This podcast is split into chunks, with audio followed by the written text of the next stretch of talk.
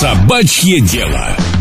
Друг проекту Собач'є діло Клуб Чотири Лапи. Преміальний корм для твого особливого улюбленця. Клуб Чотири Лапи. Об'єднані любов'ю. Привет, друзья! Кто-то очень дотошный однажды посчитал, что собаки упоминаются в Библии то ли 14, то ли 18 раз. Но мы считаем, что об этом животном можно говорить бесконечно. Поэтому в ближайшее время с любовью и по существу о собаках в проекте «Собачье дело». Я Анна Балент, продюсер и радиоведущая. Напротив Оксана Галан, эксперт по общению с животными и управляющий партнер школы взаимопонимания с животными Pets and People. Привет! Привет. И мы приглашаем вас в очередное путешествие по миру собак, чтобы узнать о них еще больше и еще больше их полюбить. Собаки, как и люди, они очень разные. Они имеют свои особенности, от которых напрямую зависит то, какие отношения будут у вас с этим конкретным животным. Сегодня поговорим о том, существуют ли породы собак, требующие от людей, которые их заводят, каких-то особых специальных знаний и навыков. Узнаем, зависит ли собачий характер от породы и вообще, есть ли у собаки эмоциональный интеллект. А также постараемся сделать так, чтобы у каждой собаки был породистый хозяин. Но сначала, как всегда, наша постоянная рубрика «История одной собаки». История одной собаки. Балта – черная сибирская хаски, американский пес-герой, который был вожаком собачьей упряжки, перевозивший медикаменты во время эпидемии дифтерии 1925 года в городах штата Аляски. Больницам требовалась противодифтерийная сыворотка, которая находилась за тысячу миль от поселения. Самолеты не могли взлететь из-за снежной бури, поэтому часть пути сыворотка проделывала поездом, а до города Ном лекарство предстояло перевести собакам. Упряжка Балта везла лекарства последние 53 километра, пройдя их за 7,5 часов. Собаки передвигались в условиях сильнейшей пурги, но смогли добраться вовремя, благодаря чему эпидемию дифтерии удалось остановить за 5 дней. Пес Балта прожил 14 лет, а последние годы его жизни прошли в зоопарке Кливленда в Огайо. Память о собачьем подвиге Балта возведено два памятника. Один в самом городе Ном, а другой в Нью-Йоркском Централ Парке. Эта история легла в основу знаменитого рассказа о детям пес Балта известен по прекрасному мультфильму. История одной собаки. Мне очень сильно хочется поправить, потому что в этой истории немного преувеличено значение Балта. Где-то, наверное, три четвертых пути на самом деле упряжку вел другой пес, это собака Того. И в девятнадцатом году о нем вышел фильм одноименный. Поэтому, если кому-то интересна эта история, очень рекомендую посмотреть. И, по сути, Балта вел только вот одну четвертую финальный отрезок пути. И просто когда он пришел, все журналисты ждали и встречали, и фотографировали Балта. И отсюда вот пошел этот миф, что на самом деле все это сделал он. А Тога молча скромно стоял в сторонке, не имея никакой возможности сообщить людям на самом деле правду. Да, ну, и, по сути, его-то и правда это не особо беспокоило. Его беспокоило только то, что его каюр был счастлив и доволен. И он отказался от вот этого финального пути только потому, что он просто уже стер себе лапы в кровь, и его оставили отдыхать в одном из этих домиков. За ним присматривал человек, который остался вместе с ним, и он просто физически не мог продолжать уже путь, потому что то, что он проделал, это действительно героическая вещь. Друзья, вот такие удивительные подробности, которые не вошли в широкомасштабное толкование истории, это еще одна причина, по которой имеет смысл слушать проект «Собачье дело», потому что Оксана Галан – это просто кладезь каких-то знаний и фактических, и специальных. Все, что касается собак, в этой программе вы можете услышать в эфире «Просто радио». Оксана, скажи, есть ли какие-то породы собак, которые вот прям сильно специфические для того, чтобы заводить их в городских квартирах? Я вот помню, в 90-х было помешательство на бультерьерах, с которыми было связано много жутких историй в связи с их породными особенностями. Сейчас, скажем, невероятно популярны хаски, потомки героя нашего сюжета Балта. И люди заводят их и заводят. Есть ли собаки, к появлению которых нам необходимо быть особенно подготовленными? Есть некоторые породы, которые довольно сложно уживаются с людьми в густонаселенном городе. Ну, например, тибетскому мастифу или среднеазиатской овчарке будет довольно затруднительно адаптироваться к городской квартире, потому что им нужна территория. Для того уровня породы, на котором она сейчас, вот эта потребность пока еще действительно важна. Чтобы была территория, которую можно было бы охранять, чтобы она была не маленькая, чтобы на ней было не слишком много стимулов. Породы они меняют не только свой внешний вид, но и постепенно утрачивают свое предназначение, где было бы уместно их использовать 50-70 лет назад. Породы будут продолжать эволюционировать и подстраиваться под современные нужды людей, потому что ну, охраняется сейчас, имея возможность поставить тревожную кнопку, ну, не имеет смысла даже не рисковать собакой, не воспитывать ее так долго для того, чтобы она там охраняла какую-то территорию. Тревожная кнопка легче и дешевле уже будет стоить. А вот, поэтому, безусловно, пока что породы такие есть. Однако в большинстве случаев мне кажется, что владельцу нужно все-таки согласовать свои возможности и ту породу, которую он хочет выбрать вместе со специалистом. Мне кажется, это было бы намного выгоднее обеим сторонам. Да, мы знаем, что психология – самое популярное развлечение нашего времени. Но нет в мире лучше психолога, чем щенок, лизнувший вас в лицо. Финские ученые Хельсинского университета исследовали психику разных пород собак, опросив почти 14 тысяч владельцев собак, и выяснили, что те или иные расстройства или отклонения в поведении есть у 70% собак. Причем эти особенности зависят напрямую от породы. Некоторые результаты довольно неожиданные. Например, цвергшнауцеры, маленькие собачки весом от 4 до 8 килограммов и ростом около 30 сантиметров, оказались одними из самых агрессивных, а стафарширские бультерьеры, порода, считающаяся бойцовской, в числе самых спокойных. Столь же мирными оказались лабрадоры, ретриверы и короткошерстные колли. Тут я вспоминаю тех самых бультерьеров и прочих так называемых бойцовских собак, потому что очень много и мифов, и антимифов вокруг этих пород, и одни их обвиняют во всех грехах, другие с такой же яростью их защищают. На что стоит обратить внимание человеку, который хочет завести подобного рода собаку? И вообще, бойцовские – это корректный термин, Оксана? Мне кажется, уже нет, потому что эхо уже затихло того разведения, когда их действительно использовали по этому назначению. Однако, если говорить о способах их коммуникации с другими собаками, то оно еще немножечко, вот немножечко, совсем чуточку присутствует. Например, собаки вот этой породной группы, а у них немного менее выражена мимика, и некоторым собакам их сложнее понять. И это вполне логично, потому что когда они разводились для того, чтобы вызывать на конфликт друг друга, и на конфликт, который заканчивался обычно дракой, использовать мимику для урегулирования конфликта было, в принципе, невыгодно, бессмысленно было это делать. И поэтому Поэтому у некоторых линий пока еще вот прослеживается то, что они мимически не очень богаты. Например, бультерьеру или стаффордширскому терьеру его понять среднестатистической, например, дворняги будет намного сложнее, потому что у него менее выражены будут сигналы тела, менее яркая мимика, которая будет обычной собакой использоваться чаще для того, чтобы урегулировать конфликт. Кстати, о бойцовских качествах. В Древнем Китае последней линией обороны императора была маленькая собачка породы пекинес. Она пряталась в рукаве и в случае опасности выскакивала и бесстрашно бросалась на врага. Если вы подберете на улице дворовую собаку и накормите ее, она никогда вас не упустит. В этом и состоит разница между собакой и человеком.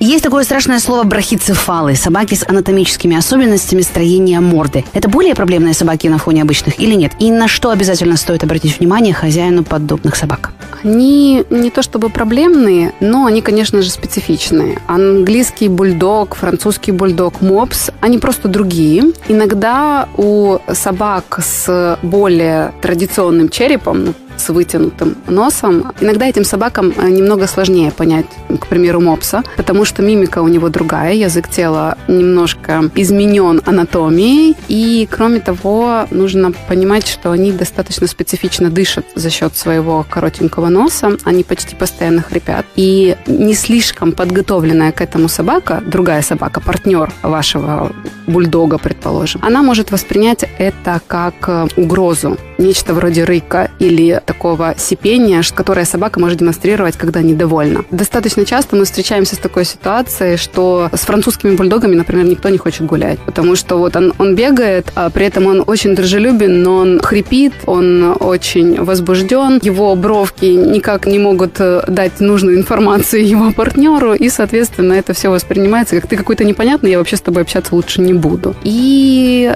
единственный момент, наверное, в котором такая собака может быть проблемной, это транспортировка. Большинство авиакомпаний, которые заботятся о здоровье животных, просто не берут их на борт. То есть у них есть перечень пород, куда входят и пекинес, и мопс, и бульдоги, и они не берут их на борт, потому что им довольно сложно будет пережить полет из-за своего строения. Да, друзья, судя по тому, как мой Боря храпит во сне иногда во время дождя, мне кажется, он тоже немножечко брахицефал. Даже если хорошенько поискать, у собак можно найти лишь один недостаток. Они верят людям. Еще я не могу не спросить о размере животных. Бытует мнение, что большая собака, она прям очень хлопотная, даже помимо расходов на корм, которого ей нужно в разы больше, потому что ее нужно воспитывать и содержать очень грамотно. А вот мелюзга вроде йорков, чихуахуа и шпицев, которых встречаешь сейчас повсеместно, потому что это очень модно. Это так, карманные какие-то игрушки и требования к содержанию таких собак практически никаких. Но это ведь миф, правда? Это миф, это настолько нечестно. Это животные одного вида. Потребности у них совершенно одинаковые. Когда мы заводим себе вот такую вот маленькую собаку, достаточно несправедливо, когда мы к ней относимся как вещи, красивые вещи. И несправедливо это не только по отношению к нашей маленькой собаке, которая тоже хочет гулять, нюхать, оставлять свои метки, общаться со своими сородичами и учиться, потому что все собаки с радостью учатся. Это несправедливо еще по отношению к другим владельцам собак, потому что, наверное, пару недель назад мы затеяли большую такую кампанию по образованию воспитанию владельцев малышей, и под нашими постами начался очень жаркий диалог между владельцами вот таких вот малышей и владельцами средних и крупных собак, которых эти бесповодочные невоспитанные, бесконечно лающие собаки мешают им на прогулках, подбегают к ним, не предупредив, и, соответственно, провоцируют их на какие-то такие ситуации, которые закончатся плохо как раз в первую очередь для вашей маленькой собаки. И мне кажется, что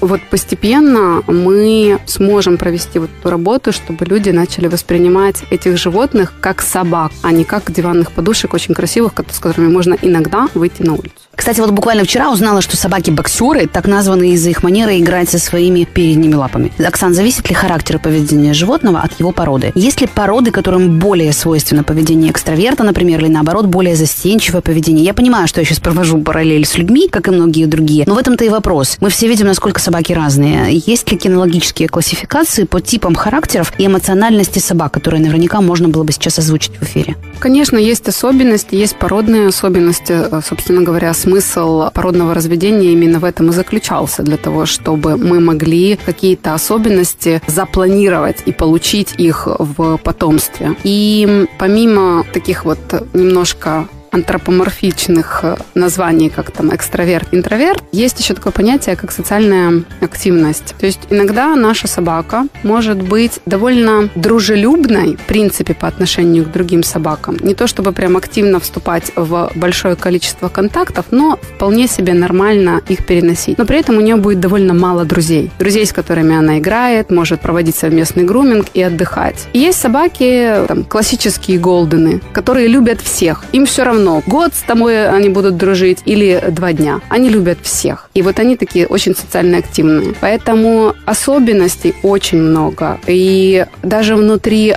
одной породы, внутри одного помета особенности эти наблюдаются, и они очень яркие. Друг проекту Собач'є діло Клуб Чотири Лапи. Преміальний корм для твого особливого улюбленця. Клуб Чотири Лапи. Об'єднані любов'ю. Слушай, ну вот мы дома все время смеемся, что мой Борчик – это собака очень чувствительная, в кавычках, породы. Вот эта вот чувствительность, эта восприимчивость, такая тонкость, да, восприятия, она чем обусловлена у собак? Это генетика, это воспитание такое или какой-то травматичный опыт из прошлого? Я не понимаю, почему у меня вот именно такая собака. Он какой-то очень сверх такой реактивный, да, то есть от него ничего не скроешь, ни интонацию. Он реагирует буквально на все, и ты понимаешь, что то, на что большинство бы не обратило вообще никакого внимания, он обязательно как-то отреагирует. То есть он дает обратную связь на любую мелочь. Это скорее может быть обусловлено кровью, которая там в нем гуляет. Мы же не знаем, откуда он. Судя по внешнему виду, какие-то терьеры там все равно присутствовали. И, например, терьеры, они достаточно реактивно на большое количество стимулов могут реагировать. Если попытаться это каким-то образом развести, то мы можем говорить о том, что генетика это где-то 30-40% того, как себя собака ведет. Все остальное это среда, в которой она воспитывалась. И у собак настолько же важен ранний опыт, как и у человека. То, как она прожила там свою жизнь до полугода, до полового созревания, возможно, она накладывает отпечаток на то, какой она будет в принципе. Да, как наши все травмы из детства, у собаки можно провести очень похожую аналогию. Да, конечно, что-то можно потом изменить, перестроить, сделать какие-то другие ассоциации, но в принципе вот этот период плюс генетика – это, наверное, такая основная масса, которая и формирует потом собаку как таковую. Интересно стало, думают ли собаки, что пудели – это члены какой-то таинственной секты. Но ответ на этот вопрос я у Оксаны не спрашиваю, чисто из м, этических соображений. Помните, возможность выбрать родственника выпадает человеку только один раз в жизни, когда он заводит собаку. Одни собаки отлично распознают команды выступают на выставках, а иногда даже могут чему-то научить людей. Иные же псы слишком умны, особенно в собственных глазах, и тренировать таких сплошная мука, поскольку послушание и интеллект – вещи совершенно разные. Можно ли воспитанием победить какие-то породные черты, которые не нравятся, не устраивают или не удовлетворяют хозяина вообще? Вообще, естественное всегда побеждает выученное. Если мы говорим о том, что собака подбирает, потому что это естественное поведение для псовых, то если мы не создадим среды, когда для нее будет намного интереснее и выгоднее проявлять другие какие-то аспекты естественного поведения, или мы не реализуем вот это естественное поведение в плане поиска и добычи себе еды, то что бы мы ни делали, как бы мы там жестоко или не жестоко не воспитывали собаку, когда мы отвернемся, она все равно подберет. Поэтому здесь нужно понимать, что все-таки наш мозг позволяет создать ситуации, когда мы можем какие-то вещи, которые нам не нравятся, просто направить в другое русло. Например, я очень плохо могу расслабляться. Расслабляться в плане организовывать свой отдых. Да, мне постоянно надо что-то делать, и там на отдыхе я привожу в неистовство все, все свое окружение, потому что никогда никому не даю отдыхать. Вот. И когда мне зададут на отдыхе, просто как дадут какую-то конкретную Вектор. Задачу, которую я там даже в гостях у друзей могу выполнять, я никого не буду трогать. И при этом я буду реализовывать то поведение, которое типично для меня, но не буду приносить дискомфорт э, своему окружению. То, То есть эту энергию направить в мирных целях. Да, совершенно верно. Собака хочет искать, например, Биглю очень важно искать. Ему нужно идти по следу, ему нужно принимать какие-то самостоятельные решения, ему нужно много двигаться. Нам нужно организовать ему достаточную физическую нагрузку, какие-то поисковые игры для того, чтобы было реализовано все это. И, возможно, учить его таким образом, чтобы он чувствовал, что какие-то решения принимает он самостоятельно, так как, как было задумано его породой и функциональным ее предназначением. Быть может, когда нас называют собакой, это не такое уж большое оскорбление. Есть исследования, доказывающие, что собаки понимают до 250 слов и жестов, считают до 5 и могут решать простейшие математические задачи. Интеллектуально они находятся примерно, по мнению одних, на уровне 2-3-летних детей, по уровню других 4-5-летних детей. Высокая оценка собачьего интеллекта была дана еще в начале 90-х, когда кинолог Тюри Тругас исследовала способы коммуникации собак и показала, что они могут давать сигналы о своем состоянии. Другие же исследователи утверждают, что собачий интеллект не выглядит исключительно в сравнении с интеллектом остальных животных. Оксан, собака – это личность. Можно ли говорить об эмоциональном интеллекте собак, то есть об их способности не только воспринимать собственные чувства или другие, но и возможности понимать и влиять на них? Если мы будем говорить о научных исследованиях, то исследований такого плана, что собака понимает чувства других и может каким-то образом влиять на них, пока что нет по крайней мере. Однако я склонна полагать, что мы не знаем и, наверное, третье того, что нам еще предстоит узнать в формировании поведения, возможно, в оценке того, что испытывают животные, а поскольку Говоря об интеллекте, мы еще сами не определились с формулировкой, что это именно такое. То есть до недавнего времени мы предполагали, что зеркальный тест, когда животное узнает себя в зеркале, это такой самый высший пилотаж, и это доступно только самым умным животным, например, такие как человекообразные обезьяны, и совершенно недоступно собакам. Однако некоторое время назад зеркальный тест прошла золотая рыбка. И таким образом мы перечеркнули вот эту вот всю веху исследований, которые утверждали, что вот именно это такой критерий интеллекта. И мы пока что вообще не можем определить, а что же такое интеллект. Поэтому говорить о том, что мы точно знаем, что собаки испытывают, а что нет, э, мне кажется, немного рановато. Спасибо. Друг проекту Собач'є діло Клуб Чотири Лапи. Преміальний корм для твого особливого улюбленця. Клуб Чотири Лапи. Об'єднані любов'ю. Друзья, выгуливая собаку, вы ведь на самом деле выгуливаете себя. Но говорят, что боги все же не засчитывают время жизни, проведенное на прогулке с собакой. Так что если вы хотите побыть здесь подольше, ну, в этом мире я имею в виду, заведите себе четвероногого спутника жизни. Только сделайте это, пожалуйста, ответственно, оценив свои силы и возможности и внимательно изучив особенности полюбившейся породы, чтобы потом не разочаровываться самим и не сделать несчастным это животное. Ведь на самом деле не существует такого явления, как трудная собака. Бывает лишь только неопытный или халатный хозяин. Слушайте нас еженедельно в проекте подкасте «Собачье дело» с Оксаной Галан, который выходит при поддержке школы взаимопонимания с животными Pets and People. И ищите подкасты проекта «Собачье дело» в интернете. До встречи. «Собачье дело» – радиогид по отношениям с вашим четвероногим другом. Реклама. Що об'єднує нас у клуб чотири лапи? Розуміючі погляди, вишуканий смак, таємний зв'язок, приховані символи, які знайомі тільки нам. Бачимо одне одного здалеку І завжди поспішаємо, бо вдома весь день чекають віддані і рідні. Розуміємо наших улюбленців однаково. Створюємо для них особливий преміальний корм, об'єднані любов'ю. Клуб чотири лапи. Реклама.